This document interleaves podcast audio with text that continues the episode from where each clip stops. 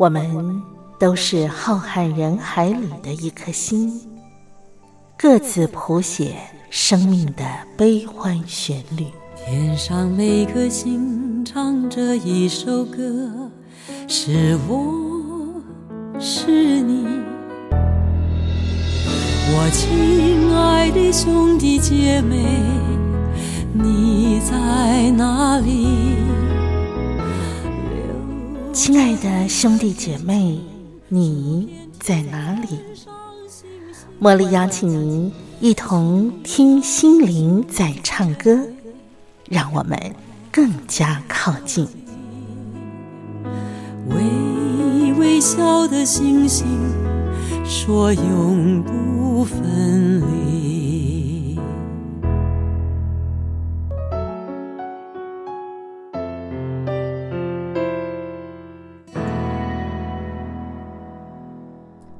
听心灵在唱歌的好朋友，我是茉莉。非常感谢你按时守候我们的频道，每个礼拜四和我共度这一个小时的听心灵在唱歌。今天这期节目是二零二零年的最后一集了。那么在这边呢，茉莉也要跟听众朋友来做个预告：从新的一年二零二一年开始呢。呃，茉莉所制作主持的《听心灵在唱歌》这个节目，我们会啊改到每个礼拜一跟礼拜二有两天的播出。那么，呃，除了呃在播出的这个日日子啊，每个礼拜的日期呢有所更动之外，播出的时间呢，呃，也做了一个调整。也就是我们听心灵在唱歌的节目呢，从二零二一年开始，新的年度，它是在每个礼拜一跟礼拜二的啊晚上十点到十一点为您播出啊。那么每个礼拜一跟礼拜二啊，其实有两次的播出时间。一次是，呃，早上的七点到八点播出，那么另外一次就是我刚才说的晚上十点到十一点会为您重播一次。所以，呃，我们听心灵在唱歌的老朋友啊，茉莉要提醒您，新的年度二零二一年一开始，您要。啊，记住啊，我们不是在每个礼拜四播出了，而是调整在每个礼拜一跟礼拜二，而且播出时段呢也调整到每天早上的七点到八点，还有一个时段就是晚上的十点到十一点。今天呢是我们二零二零年听心灵在唱歌最后一次的节目，那么从今天呢。呃，虽然是今年度的最后一集，但是我想要开启一个新的节目主题的第一集。这个主题呢，就是贝多芬系列。今年二零二零年啊，啊是贝多芬两百五十岁的一个诞辰纪念日。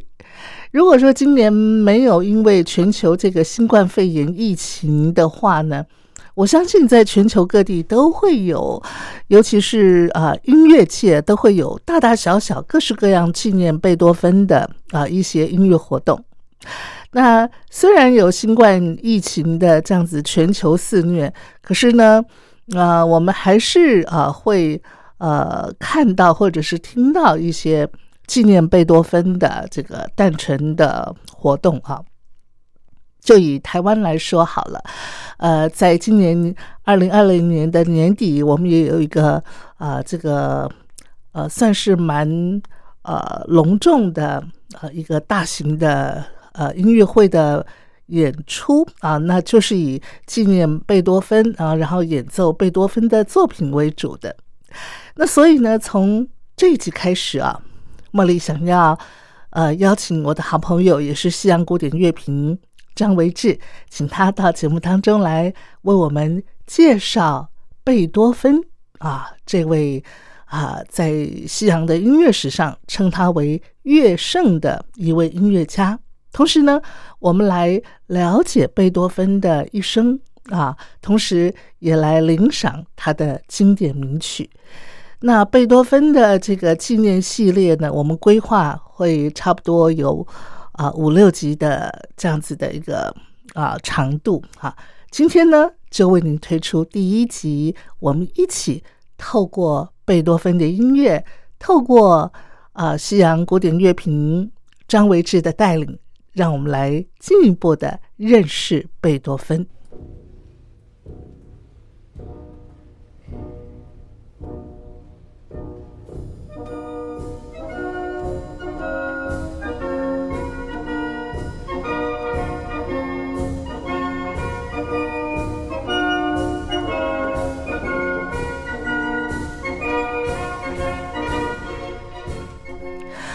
在我们今天的单元里头，茉莉为您邀请到的贵宾是我们西洋古典乐评张维志，让我们再次的欢迎他。维志好，茉莉姐好，听众朋友大家好。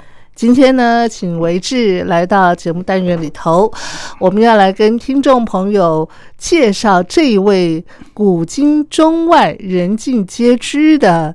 啊，西洋古典乐大家啊，在我从小念书的课本里头呢，尊称他为乐圣啊，那就是贝多芬。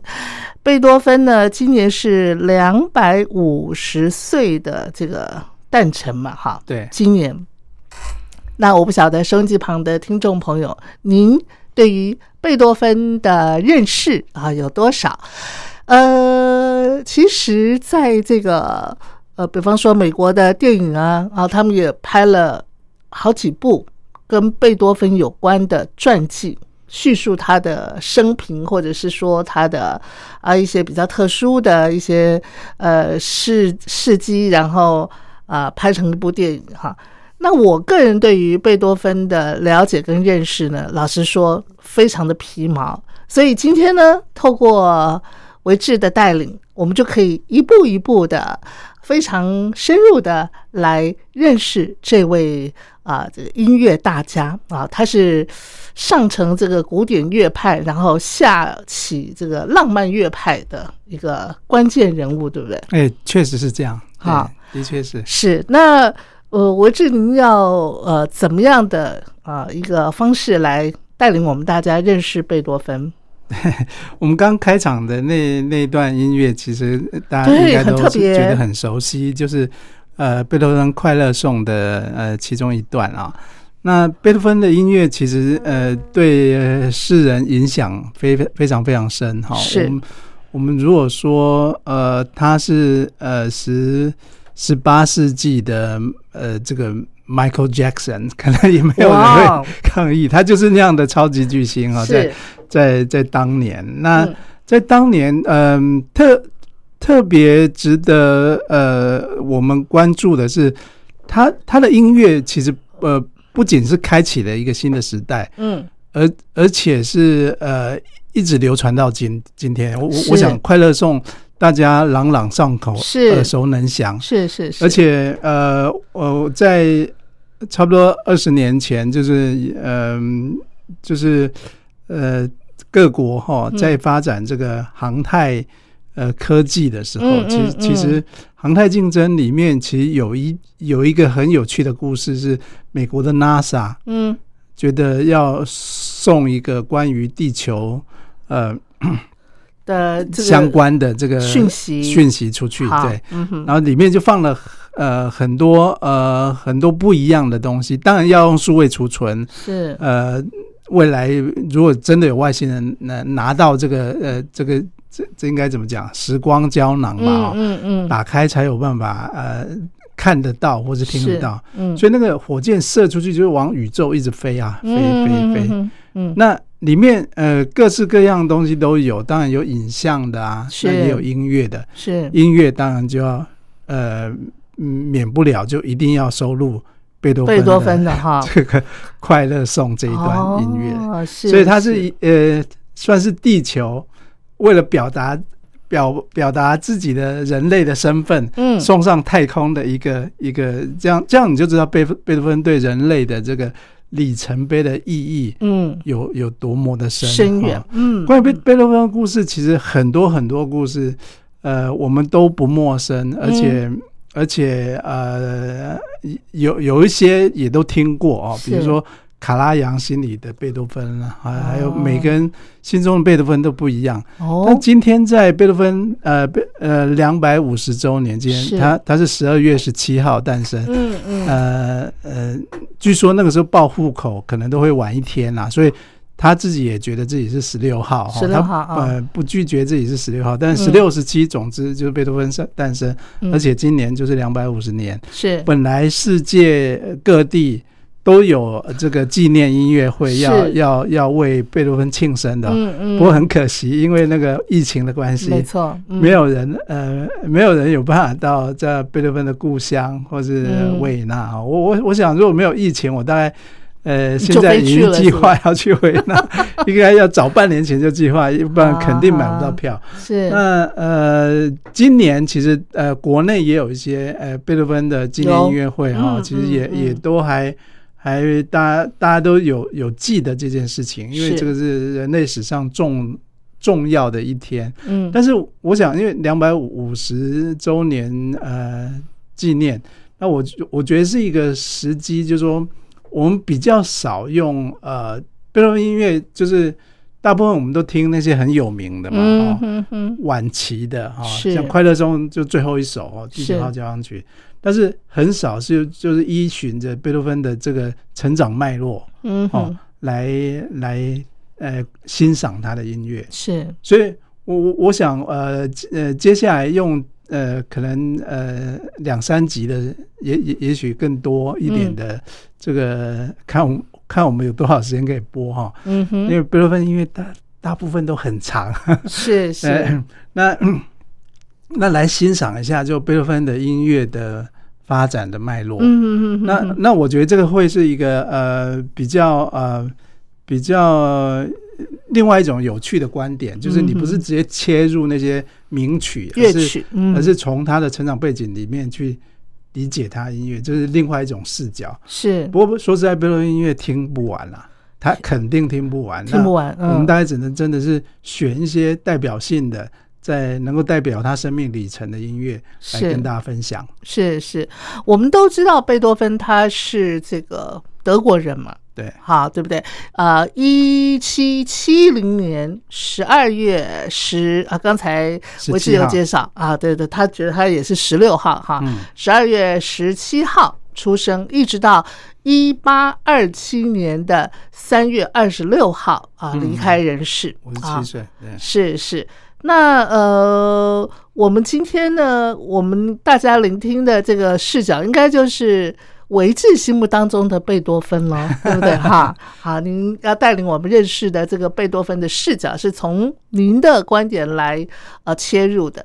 所以第一首啊，您要呃介绍贝多芬的曲子是哪一首？然后呃，为什么会从这首曲子切入？哦，我先概略说一下哈，贝多芬的音乐哦，先先先谈一下那个十六、十七啊，哦，十六、十七十七，其实是他受洗教堂上面记载的日子啊，因为以前、哦呃以前人没有报户口，是，那就算我们报户口也会都有可能晚报哈。嗯，我小时候据说好像就是晚报，哦，你真的吗？你晚报多久啊？这个这个我不知道。是啊，对，哦，就是每个人都有报晚报户口的机会。那在呃欧洲，他们不是报户口，他们是受洗，哦，他们是受洗，所以你你只要有受洗，这个教堂里面就有一个记录。哦，啊，那个记录贝多芬是十二月十七号，十七，对，哦，但是他很有可能是呃前一天出生的，OK，所以他也觉得自己是十六号，是所以两天都可以。嗯嗯，对，难怪贝多芬的这个音乐啊，这么样的一个怎么讲澎湃、怎么说呢？热情洋溢，因为他是射手座的啊，啊，射手座就是非常的澎湃，然后可以自嗨型的。啊，所以啊啊，贝多芬啊，而且呃，射手座也是非常啊、有一些高远的理想跟智慧的一个星座。好，我们在介绍贝多芬第一首曲子之前啊，是。我先讲一下他的呃呃，大概从音乐的角度去看他的这个生命脉络哦，嗯大概就是呃，他大大致上可以分成早年。好，然后中期、中期，嗯，到晚期是。哦大概早早中晚这样的一个概念啊、嗯，那早年当然就是呃，他很早很早就发迹了啊、嗯嗯。那呃那那是他的就是呃，相信很多人都听过他悲惨的童年，嗯，就他有一个酗酒的爸爸啊、嗯嗯。啊，那那个是在早年。其实呃，当初呃，贝多芬其实在很年轻很年轻的时候，呃五岁的时候，他爸爸因为自己是呃呃音乐老师，嗯就教他琴。是那要说他爸爸，他爸爸叫约翰。是要说他爸爸之前呢、可能要谈谈他的爷爷。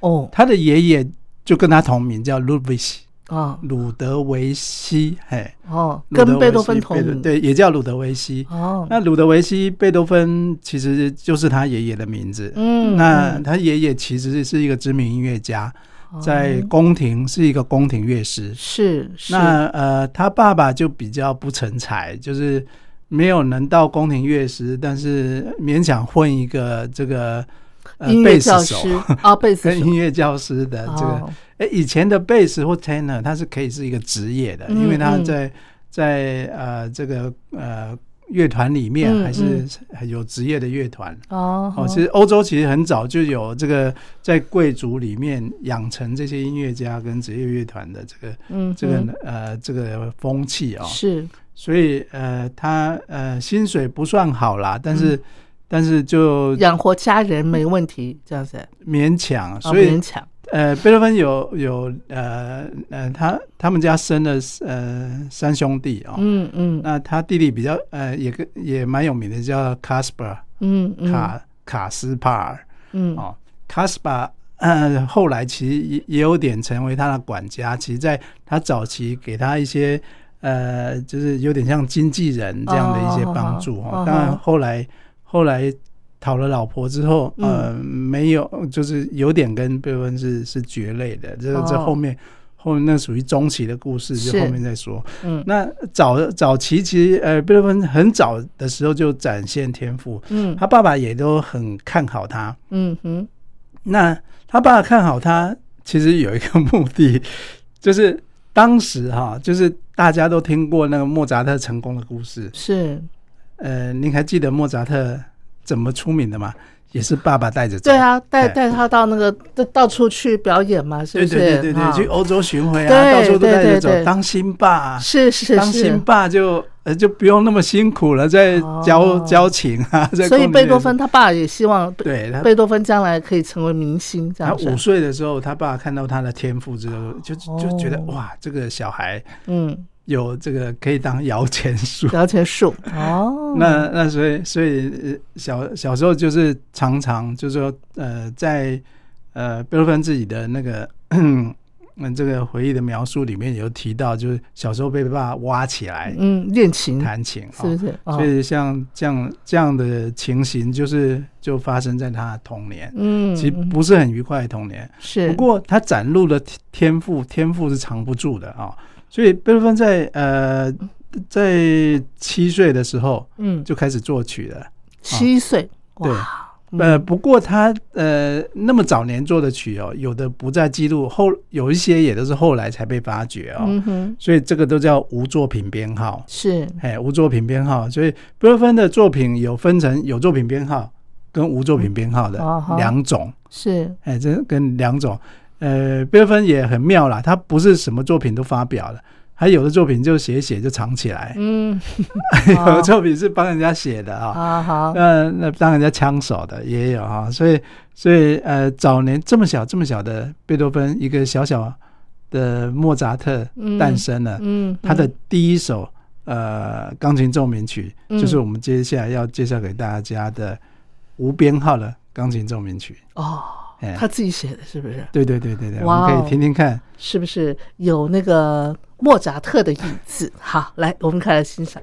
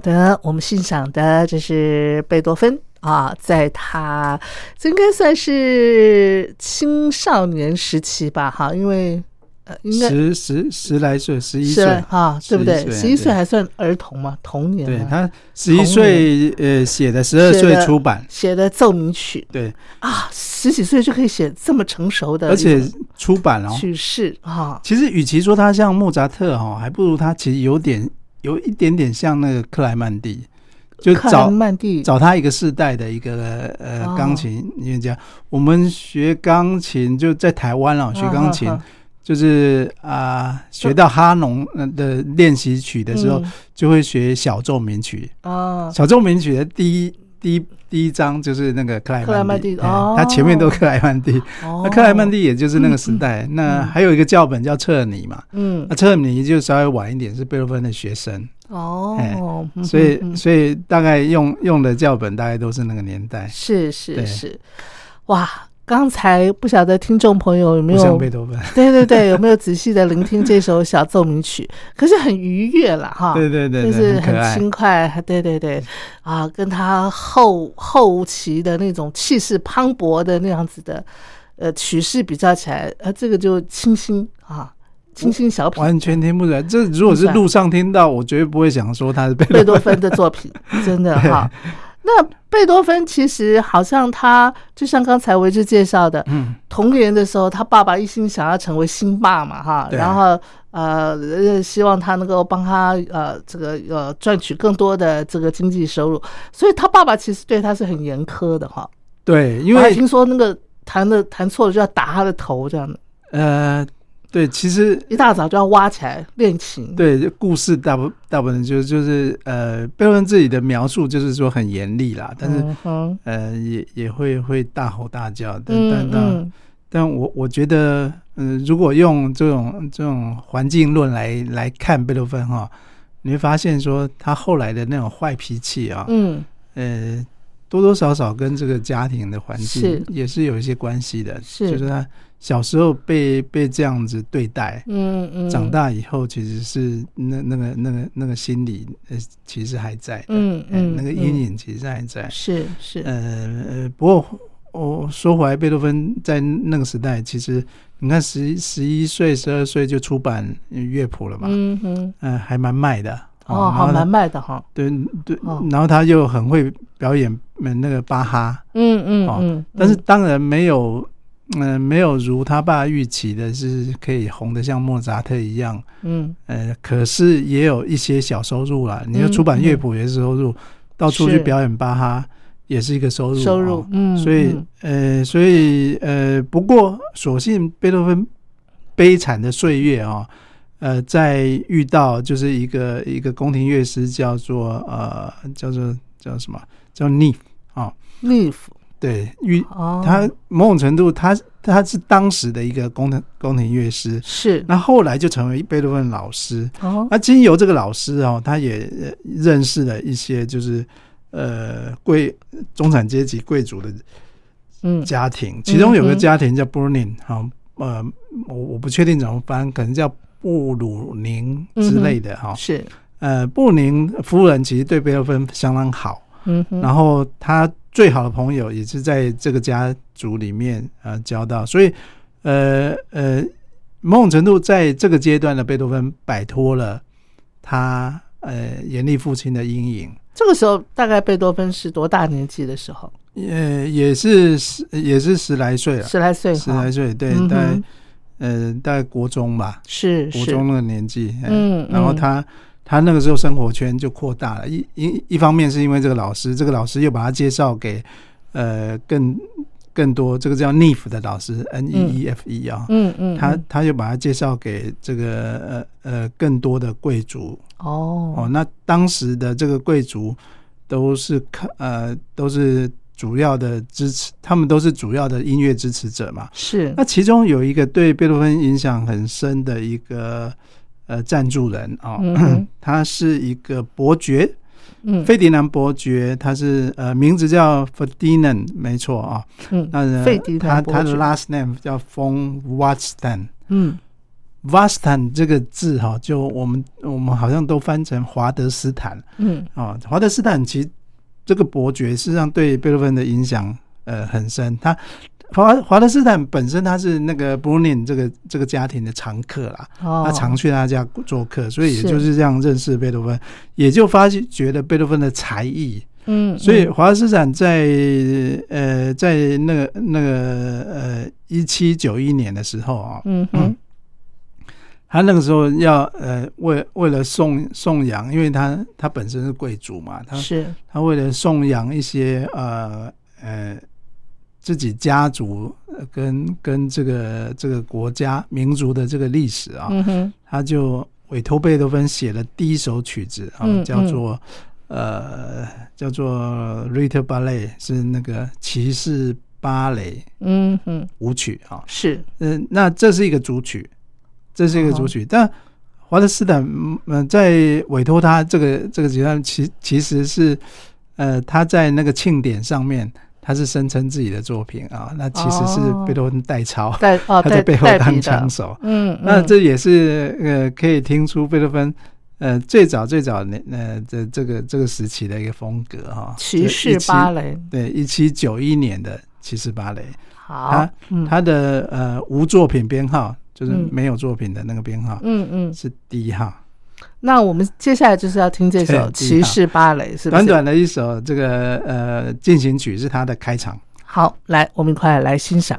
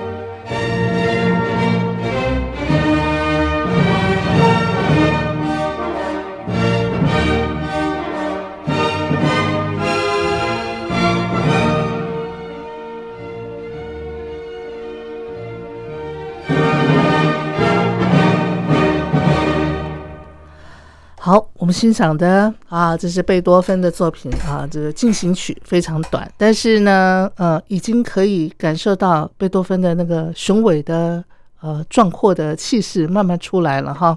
啊，这是虽然是他的早期的作品，那刚才啊，呃，我志在介绍贝多芬早年受到一位啊老师啊的一个怎么讲啊欣赏啊，然后呃也有一些文字的记载呢，记载呃贝多芬呢他曾经写给他的这位叫 Neve 的老师，他说如果我有所成就的话，这一定是您的功劳，所以他心里头其实对这位老师也是很爱戴的哈。没错，他事实上确实是贝多芬的贵人。嗯嗯嗯，是。好，那这时候贝多芬十五六岁嘛，哈，差不多，对不对？然后我曾经看到呃一一段记载，就是他十五六岁的时候，是不是也去到维也纳，想要去拜访他心目当中的偶像莫扎特，是不是？是是是，他有见到吗？有有哦，有见到。他去维也纳的时间其实是一直见到海顿，嗯差不多就呃，对，就是这个呃，十七岁之前他就嗯嗯去到维也纳，是。呃，然后他也是在维也纳这段期间，他妈妈过世，嗯嗯嗯，所以贝多芬虽然遇到贵人，可是他的他的家庭哦，嗯状况并没有太大改善。是。事实上，在去维也纳之前，他还还呃嗯，还主动哈、嗯写信给法官，去嗯去说他爸爸的状况啊，什么状况？就就是是酗酒啊，啊，酗酒顾家状啊这种状哦况。，他 去去告状对，吧？就就告状，而且哦贝多芬那时候因为在波昂已经算小有名气，因为有、哦有遇到贵人，而且还有贵人加持的关系。那个那个，其实、呃、法官还蛮呃听听他的嗯这个申诉的哦，嗯哼。然后就把他爸爸的这个退休金啊，嗯。他他那时候他爸因为酗酒被呃被那个被被强制退休，嗯嗯。那他退休金一半就归贝多芬了，哦，他、哎，那是他亲生的爸爸对不对？他亲生爸爸，好哎。是哈，对，那那那他们父子关系真的是 蛮啊蛮不好的，没办法，遇到遇到这种爸爸，嗯嗯，要不然他他能怎么办呢、哎是是是。他其实是能够这样子已经很不容易了。嗯。所以他到呃维也纳的时候跟，呃跟莫扎特有有见过一面，然后莫扎特也也也看到也看到他，但是特别值得一提的是后来见到海顿啊、啊好。他应呃，他他在维也纳遇到海顿的时候是，呃，应该是那个呃华勒斯坦的介绍，嗯哼然后那个呃海顿那个时候，那时候其实亲口就说出了哈，嗯呃，这怎么讲？你你你将呃成为就是呃嗯，他说你将接下嗯莫扎特的精神。嗯哼将从从海顿的手上嗯。接下莫扎特的精神。精神，嗯哼。所以呃，意思好像是呃，他觉得这个孩子未来就是呃承先启后了，嗯呃，嗯。承先启后。嗯。那也确实，呃，在莫扎特莫莫扎特去世之后，其实呃，这个维也纳就是一个音乐之都嘛，嗯。啊，那那在在失去了一个呃一个呃象征，就是莫扎特是音乐之都的音乐象征是。之后，呃，大家其实是把希望放到贝多芬身上，哦哦哎嗯哼。所以那一个转折是这样，嗯。也也差不多就在这个时期啊，嗯。贝多芬呃，贝多芬创作了他的呃，应该算是嗯，早期里面公开公开演出的一首呃一首一首剧。这这首呃清唱剧啊，嗯他创作的背景呃呃是是刚好呃。当年，呃，当年当然，呃，我们提到这个时期的欧洲，尤其是维也纳，嗯都是哈布斯啊、这个统治的年代。嗯当时有个亲王叫做约瑟约瑟夫二世，嗯哦我我记得我去过维也纳，其实会常常在很多地方都看到呃 Joseph the Second，就是约约瑟夫二二世。世的这个这个呃足足迹哈，啊很多地方都看得到哦，皇宫里面啊，他是那个亲王。哎对对，他是同呃奥奥地利呃国王，应该也也不不止奥地利啦，就涵盖很大呃部分的欧洲地区。是是，然后在这个时期，呃，在这个时期，他其实是呃呃也也赶上了呃怎么讲？那个亲王的呃驾崩之后，他、哦，他其实也很应景的写了一个清唱剧，就追到这个约瑟夫二世。对这个清唱剧。哦嗯，然后这个清唱剧，呃，这个清唱剧其实，呃，在贝贝多芬早年的作品里面也是呃呃蛮蛮具特色的。我们后来也没听过贝多芬有什么呃其他清唱剧的，但是这个早期清唱剧其实是已经呃可以，就说这个时候的贝多贝多芬的风格还有一点点受到意大利的影响。嗯哦，意大利、法国音乐的影响，但是但是已经呃已经可以看得出来，贝多芬的这个领域，呃，也就是他的音乐的这个呃版图，其实呃跨到呃更广宽宽广的一条路上。嗯嗯嗯。